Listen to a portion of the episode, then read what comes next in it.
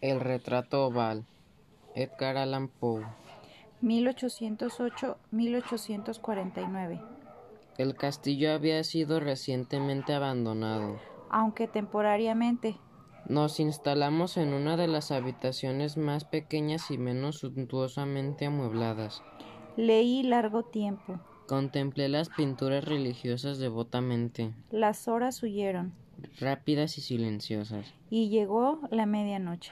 La posición del candelabro me molestaba. Y extendiendo la mano con dificultad para no turbar el sueño de mi criado, Lo coloqué de modo que arrojase la luz de lleno sobre el libro. pero este movimiento produjo un efecto completamente inesperado. La luz de sus numerosas bujías dio de pleno en un nicho del salón que una de las columnas del lecho había es- hasta, en- hasta entonces cubierto con una sombra profunda. Vi envuelto en viva luz un cuadro que hasta entonces no advirtiera, Era el retrato de una joven ya formada. casi mujer. Lo contemplé rápidamente y cerré los ojos. ¿Por qué? No me lo expliqué al principio. Pero En tanto que mis ojos permanecieron cerrados, analicé rápidamente el motivo que me los hacía cerrar. al cabo de algunos momentos, Miré de nuevo el lienzo fijamente. lleno de terror profundo, Respeto Volví el, el candelabro a su primera posición. y habiendo así apartado de mi vista la causa de mi profunda agitación, Me apoderé ansiosamente del volumen que contenía la historia y descripción de los cuadros. busqué inmediatamente el número correspondiente al que marcaba el retrato oval. Y leí la extraña y singular historia siguiente, Era una joven de peregrina belleza, tan graciosa como amable. que en mal hora amo al pintor y Se desposó con él. terrible impresión causó a la dama oír al pintor hablar del deseo de retratarla Mas era humilde y sumisa. y sentóse pacientemente. Durante largas semanas, No restaba por hacer más que una cosa muy pequeña, solo dar un toque sobre la boca y otro sobre los ojos. El alma de la dama palpitó aún. como la llama de una lámpara que ésta se aproxima a extinguirse. Y entonces el pintor dio los toques y durante un instante quedó en éxtasis ante el trabajo que había ejecutado. Pero un minuto después, Estremeciéndose palideció intensamente, herido por el terror. y gritando con voz terrible, En verdad, esta es la misma. se volvió bruscamente para mirar a su bien amada. Estaba muerta. El mensajero de la muerte. En tiempos antiguos, Un gigante viajaba cierta vez por un camino cuando de pronto, un ser desconocido se presentó ante él y le dijo detente. No des ni un paso más. ¿Qué? gritó el gigante. Una criatura tan pequeña a la cual podría aplastar entre mis dedos? pretende bloquear mi camino. ¿Quién eres para osar hablarme de ese modo? Soy la muerte. dijo el otro. Nadie se me resiste. Tú también debes obedecer mis designios. Pero el gigante se negó a aceptarlo y comenzó a luchar con la muerte. Fue una batalla larga y violenta. Finalmente, El gigante consiguió darle un golpe muy fuerte con su puño y la muerte se estrelló contra una roca. el gigante siguió andando y la muerte quedó allí. Conquistada. Estaba tan débil que no podía incorporarse. ¿Qué sucederá ahora? Se preguntaba. Si me quedo acostada aquí al lado del camino, nadie morirá. El mundo se llenará de gente y no habrá lugar para todos. Mientras tanto, Por el camino se acercaba un joven fuerte y sano. Iba cantando y mirando alegremente a su alrededor. De pronto, Vio al ser que yacía al costado del camino y compasivo, se acercó. lo ayudó a levantarse. Dejó caer unas gotas de un líquido fortalecedor sobre él y esperó hasta que se recuperara fu- sus fuerzas. ¿Sabes quién soy? Le pregunta el ser mientras se incorporaba. ¿Sabes quién has ayudado a recobrarse? No. dijo el joven. ¿Quién eres? Soy la muerte. contestó, Nadie escapa de mis manos. y no puedo hacer una excepción contigo. Pero Para que veas que soy agradecida, te prometo que no caeré sobre ti de manera sorpresiva. cuando se acerque tu hora, Te enviaré mensajeros antes de presentarme, bien, dijo el joven. será bueno saber de antemano cuándo vendrás a buscarme. Y siguió su camino con el corazón contento. Vivía siempre alegre y sin preocupaciones. Pero la juventud y la salud no duran para siempre.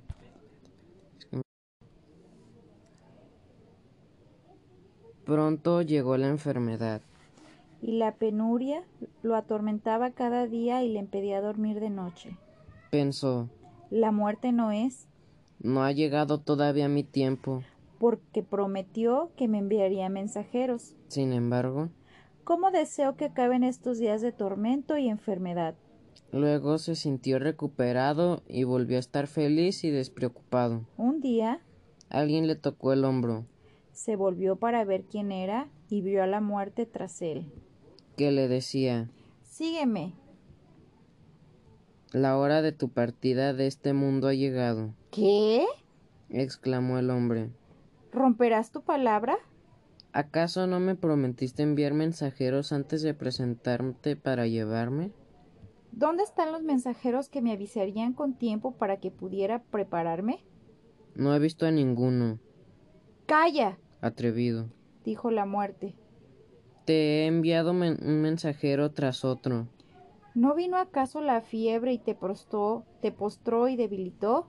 ¿No estuvo el mareo que obnulio- obnubiló tu mente? ¿No te visitó la artrosis? retorciendo todos tus miembros? ¿No te zumbaron los oídos? ¿No se te ha caído la mitad de los dientes? ¿No llegaron las oscuras nubes a apagar tus ojos? Y además de todo eso, ¿Mi hermano el sueño? ¿no te, no te recordó noche a noche mi existencia? ¿Acaso no yacías por la noche profundamente dormido? Como si ya estuvieras muerto. Sin respuesta. El hombre aceptó su destino y se dejó llevar por la muerte.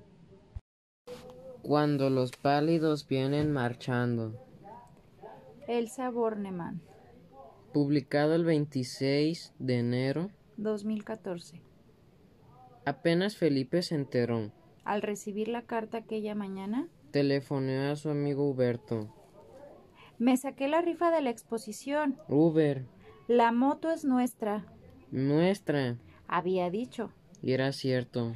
porque la amistad entre ambos los llevaba a compartirlo casi todo desde la infancia. Con más razón, Esa poderosa moto importada con la que los dos habían soñado tanto. ni pensar en comprarla. aun sumando los ahorros de años, no podrían haber llegado a reunir tamaña suma como la que se necesitaba para adquirir semejante moto, ¡Qué joya! repetía Uber unos días después. Al contemplarla ubicada en el patiecito delantero de la casa de Felipe, mientras Mate va, Mate viene. planificaban un viajecito para ablandarla. El estreno había sido, Como es de supen- suponer, dando mil vueltas a través de las calles del barrio. ante la admiración de la muchachada. Me parece que lo mejor será viajar hacia Arenamares. Felipe miraba un mapa de rutas en compañía de Uber. Son 503 kilómetros. Podemos hacer paradas en Villa Soltera, En posta Luciérnaga. en Pero por ese camino, Son como 120 kilómetros más, Felipe. protestó Uber. Sí, Pero estoy eligiendo las rutas menos transitadas. Lo que perdemos en kilometraje lo ganamos en tranquilidad. En esta época, Medio mundo viaja hacia las playas. odio los embotellamientos. Uber se puso a anotar la lista de provisiones sin, prede- imprescindibles para aquel paseo de inauguración oficial del rayo.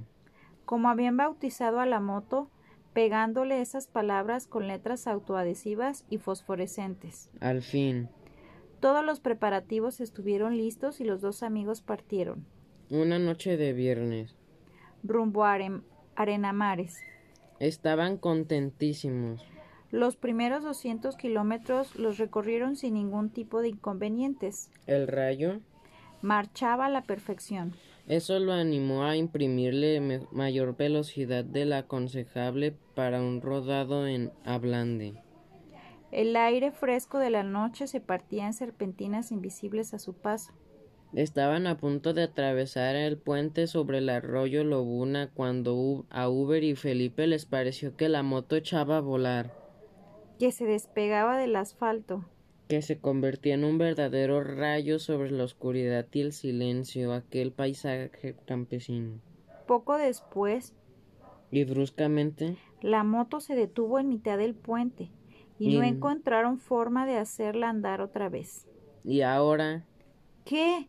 se preguntaba Felipe, contrariado. esta ruta es la desolación total. Pero, ¿Quién la eligió?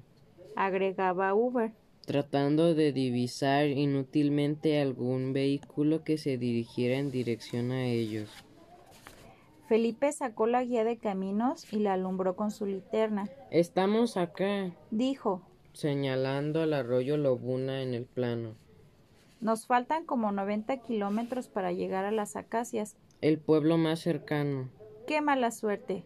No nos queda otro remedio que esperar. Tarde o temprano alguien va a pasar por este desierto.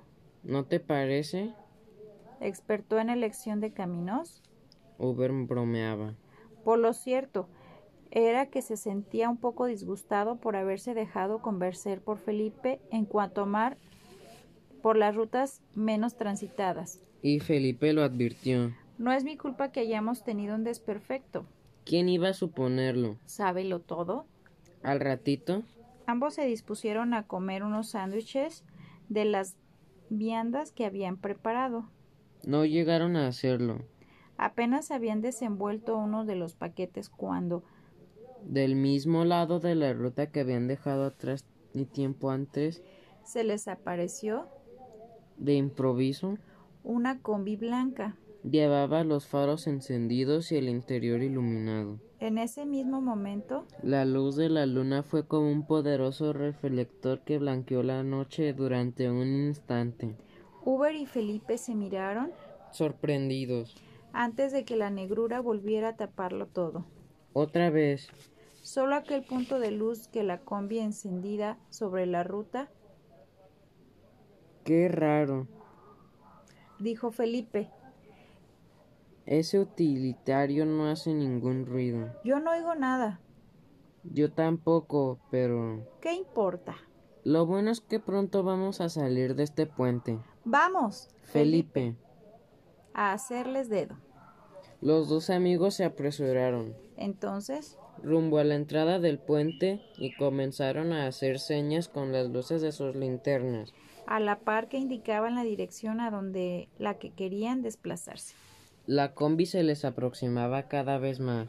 tan lenta e iluminada como cuando recién la habían divisado, y ellos volvieron a ponerse contentos. Seguramente Pronto serían recogidos y podrían llegar hasta las acacias en busca de auxilio para su averiado rayo. cuando el inmaculado vehículo se detuvo sobre la banquina, A unos 30 metros del puente, Uber y Felipe corrieron hacia allí. agitando sus cascos y dando gritos de bienvenida, Que no se crean que somos asaltantes, comentaban. que se den cuenta de que necesitamos ayuda. Y bien, que los ocupantes de la combi habían notado que los dos la necesitaban. Ya los esperaban con una de las puertas abiertas, invitándolos a subir, sin palabras, y los amigos subieron, casi sin fijarse en in- los singulares ocupantes de aquel rodado. apurados como estaban por solucionar su problema, Fue recién cuando el vehículo volvió a ponerse en marcha. siempre con la cabina iluminada. que Felipe y Uber sintieron que algo extraño ocurría allí adentro. Estaban atravesando el puente. Desde su ubicación en el asiento posterior, Ambos podían ver las cabezas y los hombros de las seis personas que ocupaban los dos asientos de adelante, y también del que oficiaba de chofer. los siete continuaban guardando el mismo silencio con el que los habían recibido. Uber codea a Felipe. ¿Viste? Están todos vestidos de blanco, ¿Por qué no hablan? le susurró. Empezando a inquietarse. Qué gente tan rara.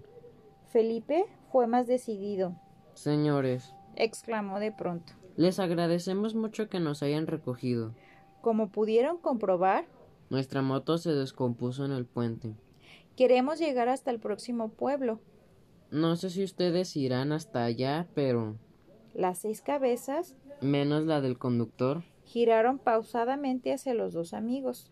hasta permitirles la contemplación perfecta de la palidez de sus rostros. Entonces, Les sonrieron con los labios pegados no dijeron nada.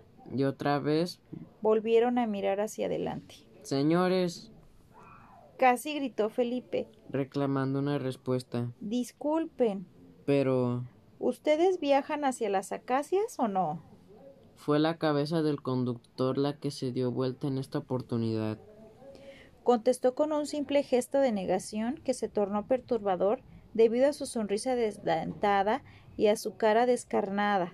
Amarillenta. Para colmo, Acomodó el espejito retrovisor de modo que observara a los dos muchachos. y que ellos pudieran También observarlo. seguía sonriendo. ¿Dónde nos metimos? Felipe, Volvió a codear a Uber. casi al borde de las lágrimas, Tiene la piel como si fuera una vela derretida. de las de velorio. Ahora, Los dos tenían miedo.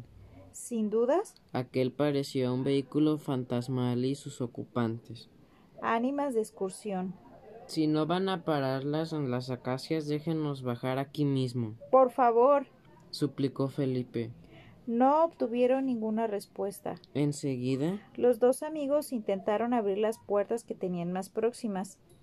era obvio que preferían arrojarse al camino antes de perseguir en la compañía de tan extraños salvadores.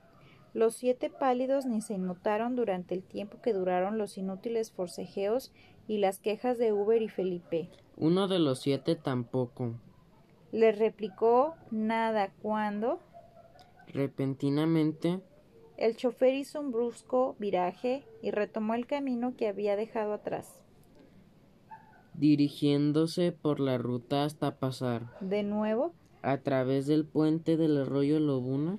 sin embargo, Para los dos amigos era evidente que la combi marchaba rumbo al sitio de lo que habían provenido. ¿y qué sitio era aquel? A esta altura, El pánico se había apoderado de los muchachos y fue mayor. aún Cuando finalmente, los siete ocupantes de la combi les habían les hablaron por primera y única vez. las voces Monótonas monocordes y vibrando al, unis- al unísono desde aquellos labios casi pegados. porque fue a coro como les informaron Salimos en su busca porque ustedes nos llamaron. y los trasladamos al lugar que nos pidieron. Ya no es posible arrepentirse. Pero no teman, Nada más habrá de sucederles. nada, Nada. nada más. Estas palabras resonaban Todavía. en la noche cuando la combi se desvió de la ruta. Tomó por un camino lateral y atravesó el antiquísimo portal de piedra. Sobre el portal, Un montón de letras grabadas pero ilegibles carcomidas por el paso de los años, anunciaban el nombre del lugar. al día siguiente, Los diarios publicaron la siguiente noticia. tragedia en la ruta a las acacias. Dos jóvenes muertos. Es lamentable saldo de un accidente ocurrido ayer a la noche sobre el puente del arroyo Lobuna.